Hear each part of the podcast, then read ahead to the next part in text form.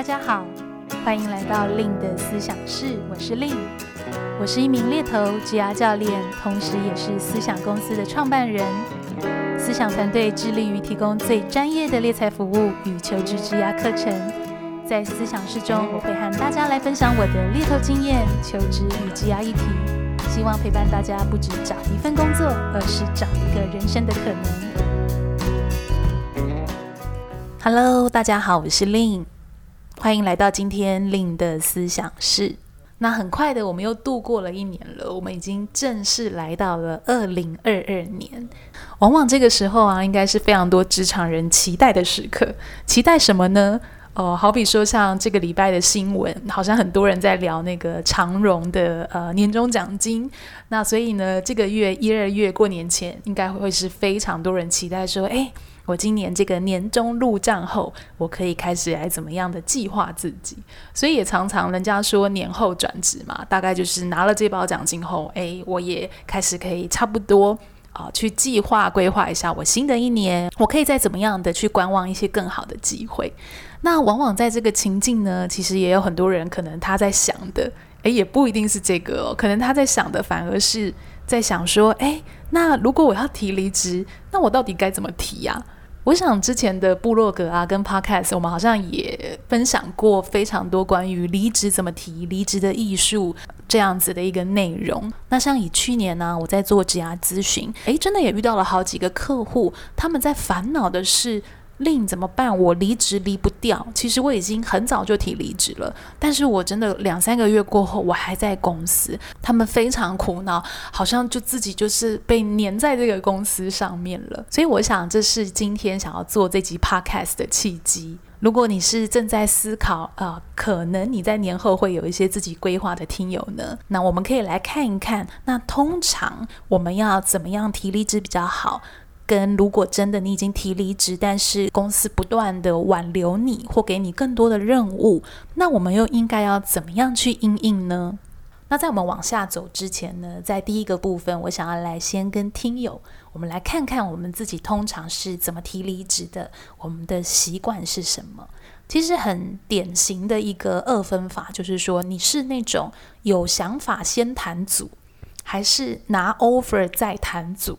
有想法先谈组呢，比较像是说，诶，我已经可能规划要离职了，但是我还没有正式开始找工作，只是说我想要先跟主管告知或是沟通，我其实已经开始萌生这样的一个想法。那很有可能呢，那在接下来一两个月，我也会开始在市面上看一些工作，那也让主管他们在这段时间，呃，能够有一些时间去找人，也做好准备。那第二个拿 offer 再谈组呢，比较像是说，诶，我虽然已经有离职的想法，但我没有让任何人知道，我是已经在外面面试了好几轮，已经确定拿到了 offer，我就直接的啊、告诉主管，我已经要离开了。所以在这种情况下面呢，可能你现任公司它因应的准备期就会是比较少一点的。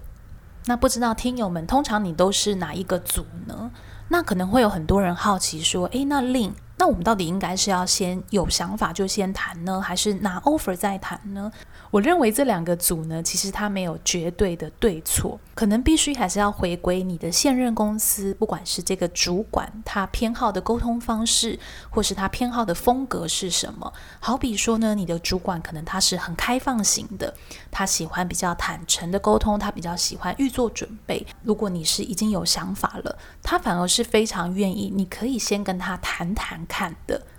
那也甚至是在这个谈谈看的当中呢，也有可能你本来决定要离职的那个关键点，反而是在这个谈谈看当中被解决，呃，被看到了，而让你有不一样的想法，是说，诶，有可能其实我留在现在公司也还不错。这个我可以跟大家分享，我一开始刚进入职场，我曾经有的一个经验哦。我刚进入职场的大概一两三份工作，大概都是那种，哎，我已经心意已决，我开始看工作机会。所以等我已经确定要提离职了，通常都已经是我很确定，就是一百 percent 的确定，没有再谈的空间。然后我也已经大概呃有拿到 offer 了。那我就记得啊，印象很深刻。曾经有一任我的主管，他就告诉我啊，就是说，诶令呃，其实这种时刻，你应该是可以更早的寻求我，让我知道你现在遇到的困难，呃，跟让你想要离职的点，因为有很多事情都是可以被解决的。诶，其实我那个时候因为是职场菜鸟嘛，那所以我那时候听到我就有点意外，我就有点意外说，诶，原来这是可以被解决的吗？或者是，诶，原来这是可以被沟通的吗？因为我的主管他的意思是，他其实也是非常欣赏我，只是说他的角度，他可能并不知道有一些点，在我的心里，可能他是哦有点我没办法克服的吗？或者是我有一点不太确定该怎么做的。而日久的累积也导致我好像会有一种比较狭义的想法是啊，那我好像就只能离开这间公司。所以我也蛮感谢那个主管，他很直接的回馈，让我知道哦，原来我们想要离职不是只有 yes or no，就是黑跟白的一个做法。其实也有很多的灰色地带，是我们可以重新的去沟通，找到一个啊、新的契机。那当然啦，也有可能你是心意已决，但是你是有想法。想要跟对方，就是主管跟公司先谈的，这个当然也是没有什么样的一个问题。像我自己做猎头，在实务上，真的我也遇过很多就是中高阶的职场人，诶，他们的异动可能是更加敏感的，所以很有可能呢，那个离职的周期都是拉得非常长的，很有可能是半年、一年，甚至是超过的。毕竟，呃，当你的职涯越往高处走，其实你要去承担的责任，跟你一个人的责任所影响的 stakeholder，就是利害关系人是非常多的。那往往呢，我在实务上看到更多像这样子的职场人，他们在离职的时候，真的跟公司之间会保持一个很密集的。呃，沟通。当然，我想，如果你是好的人才，公司一定不外乎希望尽可能的去找到一个大家还可以继续合作的方式。所以，往往呢，当如果你是公司的文化或者是主管的呃个性、沟通风格比较讲究透明，呃，比较寻求共识，能够比较坦诚的去做沟通的，其实选择有想法先谈。反而说不定会让自己在面对离职的这个情况呢，可能会有一个第三的 option，就是选择跑出来。那回归到我们刚刚聊的第二组，就是拿到 offer 再谈组，可能也没有不好。诶，有的公司可能你也许真的是待一个比较大型的公司，或者是公司啊，或是主管的本身个性啊，或沟通方式是相较比较一个保守的。那很有可能的，那你的选择就会比较倾向是选择说，哦，我拿到 offer，那我很确定了，我直接提出来的就是离职。那往往呢，在这个组啊，我自己看到比较挑战的地方，应该是，诶，很多人会开始挣扎，诶，那我到底是要怎么开这个口？呃，我想开这个口应该是最难的吼，开这个口到底是要寄信嘞？还是我要口头就是走到主管的桌子跟他说我要聊一聊嘞？还是是我可能跟主管的关系真的就没有这么好，我可能就跑去找人资，就直接跟他说我要送荔枝单。那这三个可能都是很不一样的一个选项，所以我不知道大家通常如果你是拿 offer 在谈组，你通常会是用什么样的形式去 approach 呃你的主管或人资去谈这件事情呢？那到底是即兴告知、口头告知，还是略过主管跟人资告知比较好呢？呃，那往往以我自己的实务经验呢，我觉得会有一个小小的巧妙的情况是叫做看公司。为什么我会这样说呢？呃，其实很多人呢、我相信在烦恼这个问题，常常是跟你的离职的这种 notice period 有关。notice period 就是你告知对方的那个时间。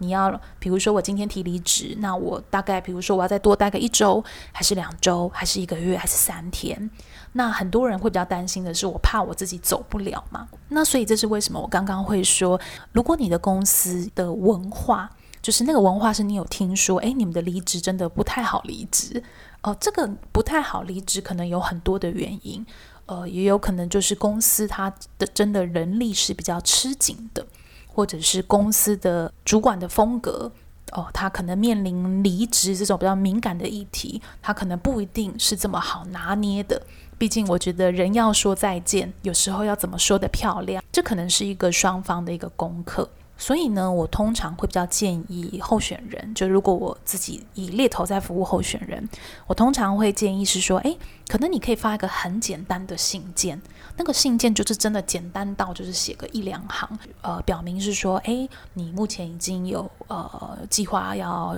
离开了，那你希望啊，好比说你希望是呃。可以在指定的日期，就是比如说月底一月三十号离开。那这个中间的过程呢，你会很尽力的去完成交接。那你同时也很希望可以跟主管再聊一聊这个情况。好，这个可能就是一句话。那为什么要用寄信先去约呃主管呢？回归到我们常常，我常常会听到职场人呃走不了的情况哦。这个其实我们要有一个比较健康的意识。这个健康的意识是指，在台湾的劳基法，我们的每一年，就是你任职的年资，会影响到你的这个 notice periods，就是你的预告期，还有你的这个呃留任帮忙的期间。站在劳基法有一个很简单的二分法，就是所谓的定期契约跟不定期契约。那其实一般呢，我们这种有这种劳健保的正职员工，大多都是走这种不定期契约的部分。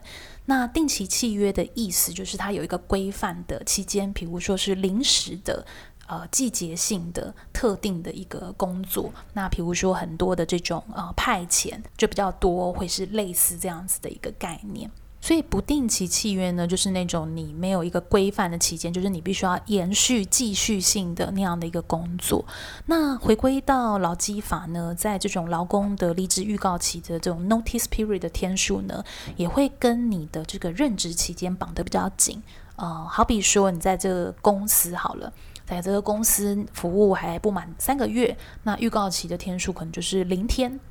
那如果你是三个月以上不满一年，可能你就会有一个十天这样子的一个预告期的天数。那如果你是工作一年以上啊，不满三年，那你可能就必须至少给雇主二十天的这样的预告期。那如果你是三年以上的员工呢，那你可能就至少需要给到三十天这个最低的预告期。那这个当然，这种法律是比较站在呃我们劳工的权益去做一个保护，所以往往呢，刚刚其实有比较鼓励大家先发信是，呃，实务上其实当你发出信的那天，其实已经算开始做预告了。所以如果一开始你没有先有一个白纸黑字，可能你就比较难跟你的雇主去定义你的预告期是从什么时候开始算。那所以当你发出这种 email 的离职预告，然后想要跟呃主管聊一聊，那你就可以有机会再用口头的方式跟主管聊聊你现在的想法跟你的决定。那当然感谢对方也是很重要的喽，因为往往呢有时候离职不容易处理，是很有可能。呃，当然能好好说再见，绝对是最好的。但是有时候我们常说嘛，一个人的离开可能就是心委屈了，或者是我相信有很多人的离开可能跟主管也有很大的关系。像之前的 podcast 真的也有跟大家分享过。呃，我觉得业界真的是非常小的，尤其你做的啊、角色，如果又是非常的 niche，就是独特性非常高的，比如说是某个医疗产业的资料科学家，哦，像这种就是非常 niche 的一个切角。那往往这些公司的人资啊、用人主管，他们可能都有一些私交的一些关系，所以如何是即便自己有一些情绪的张力下，还是好好的去画下一个结尾，这也是考验我们自己的一个呃智慧。所以刚刚我们提到的劳基法，它其实是一个最低的天数，所以我其实也比较鼓励大家不要踩得这么死。哦，不是说法规十天就十天，可能你自己心里可以有个余裕，是，诶，我愿意再多给个十天。好比说我是三个月以上，但不满一年的工作期间，劳基法虽然是十天，但是可能呃，基于我对这个公司主管的感谢，我还是希望找到人，所以呢，呃，我觉得我一个月后再离开也没有问题的。像这样子的一个表示，可能也会让别人觉得，诶。你真的有在帮我们想，那就会比较容易留下一个你是一个，比如说比较负责啊的一个印象这样子。所以我觉得，呃，在拿 offer 在谈组的听友们呢，这个是一个小小的技巧，可以跟大家做一个分享。接着我们来看看第二部分，如果真的离职离不掉，该怎么办呢？哦，在这个命题上面，我要先跟大家讲一个事实。这个事实是没有走不了的工作，只有你要不要继续帮忙。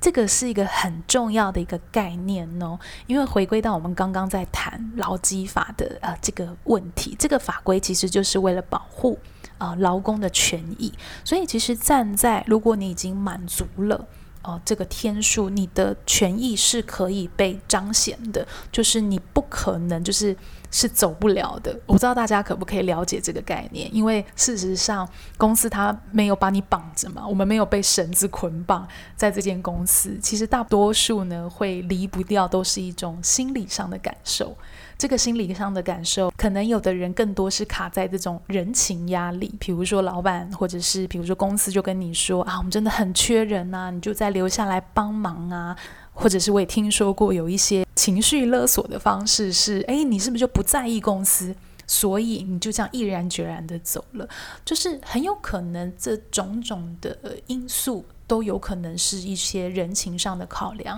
所以导致我们可能心理上会有一些感受。那所以回归到这个事实，没有走不了，只有要不要帮忙。那我们可能更应该自己去评估，是说，那好，我今天可以多帮忙的那个范围，那个界限到底是什么？到底是在多十天、多十五天、多二十天、多三十天？那哪一个范围是我已经不能够再超过的范围？呃，我觉得理解自己的这个心理的界限很重要哦。因为如果当一个公司，或者是你跟你现职公司的主管，你们已经超过了那个界限，呃，这个我相信对两方都不好。因为站在可能，诶。你现职的公司或主管，可能他也没有一个比较呃理性的、比较客观的角度去看待他的人力资源的一些分工啊、盘点啊，甚至是他可能违背了这种法规最基本该有的一些权利。那相反的，回归到职场人身上，可能我们也会常常会有一种，好，我就多帮一下，多帮一下，多帮一下。可是我忽略了这个，好像已经超过我的心理可以忍受的范围。这个最后的结果，其实也会导致于，可能你本来真的是好心想帮忙，但到最后你就觉得公司好像是让你觉得很有压力，甚至有很多的委屈跟很多的生气，可能也会跟起来。所以大家这样听，会不会发现，其实呃，你的老板、你的公公司。跟你的这两个情绪的张力到最后，其实是真的很难好好说再见的。所以有时候我觉得及时的停损，哦、呃，用一个比较理性的角度去看待这件事情，去因应哦、我到底要不要帮忙？画出自己心里可以接受的这个范围，会是非常重要的。那呃，像我们今天在录这期 podcast 啊，那我们的助教也有跟我们聊到说，诶，最近也有听说朋友被拖欠薪水，不知道拿不拿得到，那到底要不要继续留下来？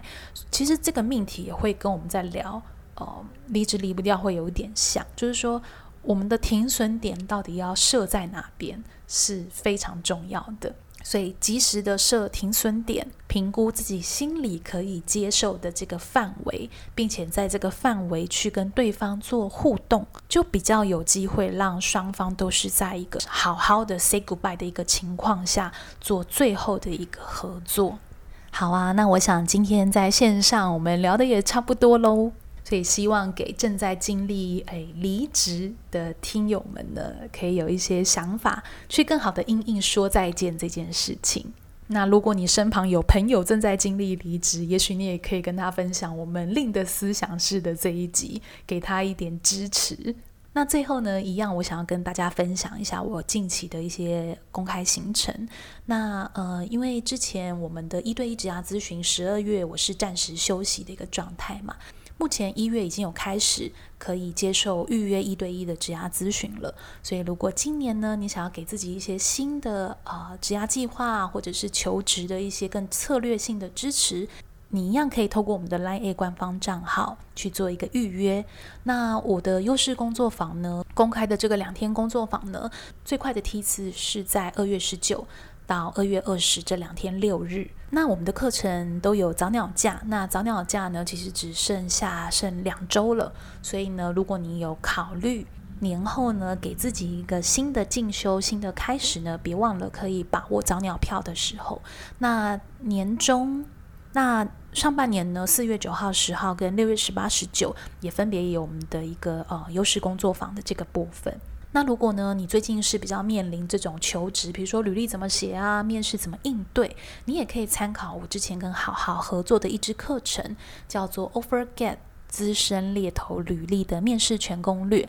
那这堂课程呢，就会比较是从我猎头的一个角度，给大家一些比较实战的一些呃小工具。这个就会有点像我之前出的书《但愿你因工作而闪亮》的概念会有点相仿，但是内容呢，它会蛮不一样的。那如果今天这集的内容呢，对你有一些帮助，也很欢迎大家呢，可以在 Apple Podcast 给我们留下五颗星的好评，或者是呢，到我们 Podcast 的这个回馈问卷表单，给我一点私底下的加油跟支持。那离开前呢，别忘了追踪我的 Facebook、IG、部落格，搜寻猎头的日常。那另的思想室呢，现在也有在 YouTube 频道做上架，可以到那边去订阅，开启小铃铛，就不会错过最新的集数。那今天这集呢，就祝福大家在新的一年都可以有一个新的开始，找到一个更适合自己的一个位置，或者是在现在的公司更继续的发光发热。那就祝大家新年快乐喽，拜拜。